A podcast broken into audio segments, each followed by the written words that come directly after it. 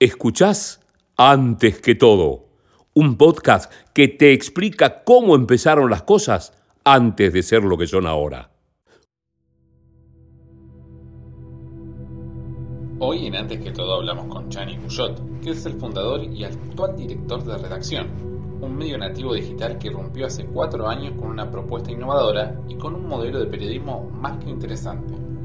Una charla donde Chani relata los objetivos previos a la creación del sitio, lo que se encontraron cuando lo lanzaron y el estado de situación actual con perspectiva de futuro. Exactamente, yo te diría que el, desafío más este, importante que encaramos al momento de empezar a pensar redacción fue empezar a entender cuál iba a ser su originalidad, cuál iba a ser su propuesta de valor diferencial qué distinto traía al, mercado de medios. Sabíamos que no queríamos crear un medio más eh, en términos de, que cubriera las mismas noticias, los mismos títulos, que tenía que tener una perspectiva muy particular. Eh, y la verdad es que desde un primer momento pensamos que abrazar el periodismo de soluciones tenía que ver con el tipo de periodismo social que queríamos hacer, eh, con lo cual ese, mm, gen de, la innovación estuvo presente desde el primer momento. Eh, ¿En qué año empezaron a, diagramar o se les cruzó por la cabeza que era necesario este tipo de, medio? A ver, yo trabajé 21 años en, el Diario de la Nación de Buenos Aires, los últimos cuatro como, como subsecretario general de redacción de 2013 a 2017. Eh, dejé La Nación en, el 1 de agosto de 2017, eh, muy agradecido por el recorrido y muy, contento por todo lo logrado, pero específicamente para crear un proyecto nuevo, con lo cual al mes siguiente, ahí me tomé un, mes, entre comillas, sabático, que fue agosto del 2017, septiembre de 2017, armamos un equipo que hoy sigue siendo el Advisory Board, un equipo de expertos en comunicación, de, de los bordes también, eh, que empezamos a, pensar este proyecto eh, y lanzamos en beta el 15 de abril de 2018 y oficialmente el 1 de mayo de 2018. Es decir, ahora dentro de algunos días cumplimos cuatro años. Claro, pienso por ahí también en esa época donde los medios, eh, ya, bueno, con tu experiencia obviamente lo sabes, ¿no? Pero también pienso la que la gente que nos está escuchando, los medios en esa época estaban deambulando entre eh, las redes sociales, los primeros incipientes eh, experiencias en los muros de pago y ustedes vienen a proponer algo totalmente diferente. Yo diría que eh, sí, en algún sentido la conversación de los medios todavía estaba instalada en la transición digital, este, la velocidad de la transición digital y demás. Y si bien ese es un proceso que todavía no terminó o que nunca va a terminar, eh, se ha avanzado mucho en estos cuatro años, naturalmente. ¿no? Eh, antes, eh, por ahí, en esa época se hablaba de, cuán rápido había que avanzar, en qué, en qué sentido y demás. Y también te diría que lo que sí nosotros sabíamos que como no íbamos a hacer títulos de actualidad, no íbamos a competir por volumen, es decir, por cantidad, ni cantidad de títulos al momento de publicar, ni solo por volumen de, de audiencia, es decir, no íbamos a, competir en la búsqueda obsesiva y enloquecida de, usuarios únicos y, de clics, digamos, ¿no? Eh, que yo te diría que en esa época, hace cuatro años, todavía había cierta obsesión. Eh, nosotros veíamos que, el ecosistema publicitario, de publicidad digital, lo que se llama programática, este, los banners y demás, se iban a deteriorar, este, que cada vez ibas a necesitar más volumen para, representar o lograr la misma, la misma inversión. Y entonces nos parecía así que si vos competís en ese, en ese ring, eh, en ese cuadrilátero, necesitas mucha espalda, eh, mucho volumen de todo, de, también de dinero, digamos, para invertir. Queríamos y elegimos claramente otra, otra, otro terreno, otro cuadrilátero, que es el de la diferenciación y en donde, este, bueno, contamos con un programa de membresía desde el arranque, apostamos muy fuerte a la plataforma de newsletters, que en ese momento no existía en Argentina ningún medio que tuviera, digamos, a la plataforma de newsletters con, tanta centralidad. Hoy sí son, son varios y hay, hay cosas muy, interesantes este, eh, dando vueltas. Eh, pero bueno, también nos permitió eso crecer rápido, ¿no? Estos años haber logrado los primeros dos años ya una, una mesita interesante y bueno, con cuatro años ya escalar un poquitito más el, alcance, el impacto. Vos decías recién que obviamente hicieron todo un análisis con, diferentes personas sobre el medio que a proponer. ¿Y, ¿Y, qué analizaron de la audiencia en particular? Es decir, eh, ¿a qué audiencia ustedes eh, pensaban que iban a apuntar y qué audiencia se encontraron en los primeros meses y en estos años? Es una pregunta interesante porque en parte ocurrió lo que sugiere tu pregunta, que fuimos a buscar una audiencia y encontramos en este sentido. Eh, a mí siempre me pareció mm, un poco preocupante lo que eh, los estudios de la Universidad de Oxford, el Reuters Institute, la Universidad de Oxford, se llama los news avoiders, los editadores de noticias. Este fenómeno que mucha gente siente que exponerte a los medios te quema la cabeza por el exceso de negatividad, por la sobreabundancia este, y, una cantidad de, cuestiones, ¿no?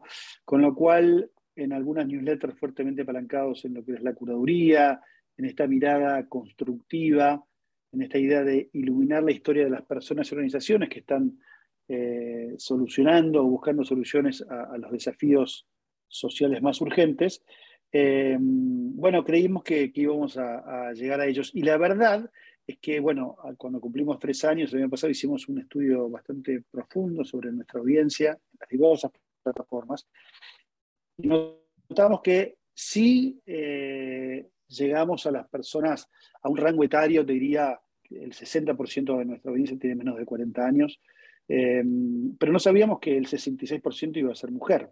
No somos un, medio feminista o de temas femeninos, ¿no? Cubrimos fundamentalmente, sí, cinco temas que son ambiente y crisis climática, equidad, inclusión y diversidad, educación y cultura, eh, salud y bienestar y tecnología y sociedad. Y, lo hacemos con esta mirada constructiva y con cierto gen de la participación de la audiencia y cierto gente escucha. Bueno, y naturalmente conectamos con esta audiencia. Y la particularidad que es una audiencia que tiene bastante, bastante fuerte en términos de, media literacy, digamos, una audiencia que tiene un consumo sofisticado de los medios, formamos parte de su menú de, consumo de medios, este, y, lo interesante es que logramos una afinidad muy fuerte, un vínculo muy fuerte, por lo cual este, algunos son miembros, otros son fans, estamos cerca, hay como una conversación más o menos abierta y cotidiana entre nuestra redacción y nuestros periodistas y nuestra audiencia. Eh, y, también oh, pienso dentro esto entre lo que uno pensaba y después lo que sucede.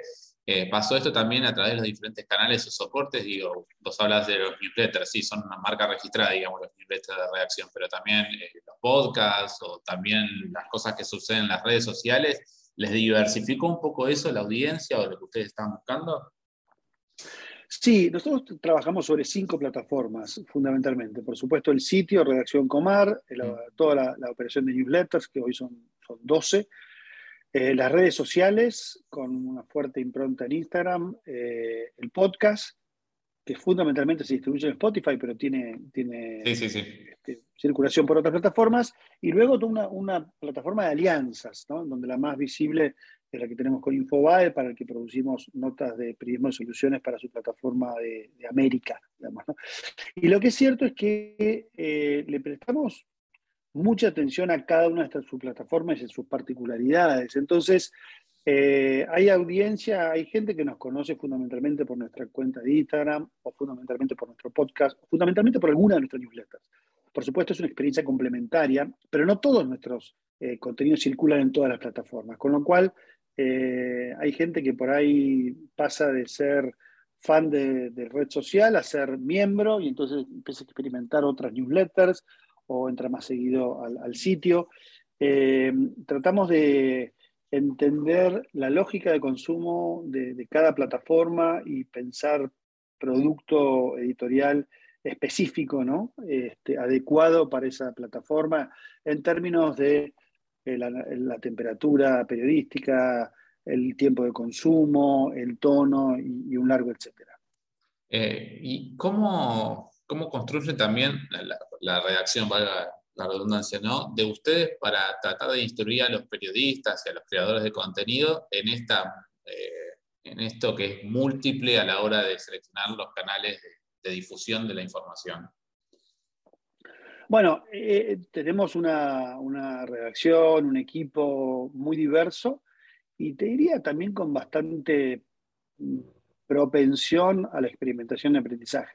Entonces también en cada plataforma eh, el, propio equipo va encontrando eh, a partir de lo que ocurre con la audiencia y, hacemos, por supuesto, miramos las métricas y hacemos consultas y hacemos encuestas este, periódicas eh, que nos van permitiendo tomar la temperatura y entender qué funciona mejor, qué no funciona, cuál es el, este, ese, feedback más o menos cotidiano que nos permite eso, eh, ir ajustando la propuesta de valor en cada una de esas plataformas. Y eso es algo, te diría, bastante natural porque intentamos pensar también la redacción como una conversación abierta en la que se habla bastante de periodismo, de lo que hacemos, de lo, que ocurre y demás. Una de las preguntas que siempre hago es, eh, ¿qué, recomendaciones se hacen para los que están estudiando, los, alumnos, los, los futuros profesionales, digamos? Eh, que se están formando y que necesitan ver para qué lugar tienen que hacer, eh, o sea, qué mirada deben tener a la hora de tratar de ejercer esta profesión. Yo creo que hay, algo eh, fundamental que tiene que ver, ser, digamos, aprender haciendo, ¿no? Yo creo que, por supuesto, el, paso por, las universidades o por, por la formación es fundamental, pero como nunca hoy se puede mm, probar, probar y aprender, y aprender, este, digamos, inclusive creando una cuenta de Instagram, este, que no importa si tiene un millón de seguidores, si tiene 3.000 seguidores, voy a aprender un montón, publicando y viendo qué pasa, interactuando y preguntando y generando contenidos, creando contenidos. Yo creo que como nunca, eh, hoy es posible aprender haciendo, iterar, diseñar un experimento, este, hacer cosas focalizadas, eh, la, verdad es que la barrera de entrada eh, es, muy baja, básicamente es el tiempo de las personas, eh, porque por supuesto uno puede pensar proyectos con, una fuerte impronta tecnológica y demás, pero hoy este, con el tiempo de una persona y con habilidades periodísticas uno puede crear una cuenta de Instagram o de TikTok o de Twitter o de Facebook y crear contenidos y aprender, este, aprender a producirlos, ajustarlos, a interactuar con, la audiencia, a iterar, a, crear este, dentro de, ese, eh, de esa cuenta pequeños experimentos. Y me parece que ahí hay un tremendo aprendizaje posible, eh, que antes era mucho más complejo. Y, creo que más allá de que del alcance, del número de seguidores este, y del impacto, eh, es, también un espacio de, experimentación, de aprendizaje que eh, nadie debería darse el lujo de, evitar, ¿no? Por más que uno diga, bueno, voy a hacer tres meses este experimento eh, de, no sé, una cuenta de Instagram que solo hable de Messi, que siga la actividad de Messi. Y uno va a aprender, va a aprender muchísimo qué funciona, qué no funciona, por qué, cuánto me cuesta o cuánto me gusta o no hacerlo. Va a aprender mucho de uno, de la audiencia, de la plataforma, con lo cual esa sería mi, mi recomendación y es que este, además cuando uno llega a un lugar, puede, todo eso suma, son horas de vuelo, ¿no? Eh, y yo creo que producir periodismo en el entorno digital, eh, en, parte también es aprender a andar en bicicleta. Y un aprender a andar en bicicleta no te, no te explican en un pizarrón cómo andas en bicicleta. Este, te subís una bicicleta y te caes, y te ayudan un poquito y te ponen roditas y después la sacás, pero, pero se le parece bastante, digamos, ¿no? Sobre todo algunas cuestiones de la práctica que tienen que ver con la interacción con, la audiencia. Lo último que te pregunto, Chani, este aprendizaje que han tenido durante estos cuatro años de este medio como redacción, ¿qué les, qué les propone en el corto plazo a ustedes? ¿Qué desafíos? Bueno, yo creo que los desafíos de redacción son los que tienen por ahí casi todos los medios, en nuestro caso muy específicos. Por un lado, consolidar la sustentabilidad. Eh, somos un equipo ya de, 20 personas. Eh, nosotros lanzamos el año pasado una agencia eh, que se llama Fibra. Es una agencia que tiene tres, canales de, trabajo. Producimos contenido periodístico para otros medios en formato de alianza, como el que tenemos con, Infobae. Y, luego hacemos capacitaciones y producimos contenidos y consultorías para organizaciones y marcas eh, con nuestra práctica periodística, digamos, basado en nuestros temas y con, nuestra eh, herramienta que es el periodismo. La verdad que nos va muy bien, con lo cual ahí también este, estamos entendiendo exactamente cuál es la relación entre los dos equipos, quienes producen redacción y quienes están trabajando específicamente en fibra, eh, y construir un negocio sustentable y escalable, ¿no? que nos permita seguir creciendo, porque el otro desafío tiene que ver con el impacto. Bueno, este, qué, pasa de distinto en la realidad a partir de nuestro periodismo? Nosotros tenemos un modelo de impacto de cinco ejes que, lo venimos regularmente. Este, somos, como yo te decía, un medio muy, muy, muy particular, pero eh, buscamos cubrir temas subrepresentados por otros medios. Eh, aplicamos específicamente el periodismo de soluciones para explicar problemas complejos sociales ¿no? y estas soluciones posibles. Buscamos amplificar las voces de, diversas minorías, promovemos la participación de la audiencia en nuestro periodismo, pero también alentamos a nuestros lectores a tener un impacto positivo en, la realidad, en el mundo. Así que, eh, bueno, en estos cinco ejes también tenemos que hacerlo mejor, llegar a más gente, eh, es decir, eso, ¿no? profundizar y amplificar el, impacto, con lo que yo creo que ahí están los dos desafíos fundamentales con los cuales estamos trabajando. Escuchaste antes que todo un podcast pensado, producido y realizado por José Di Bartolo. Todos los episodios están disponibles en Spotify. Seguí a arroba José Di Bartolo en las redes para más contenidos relacionados.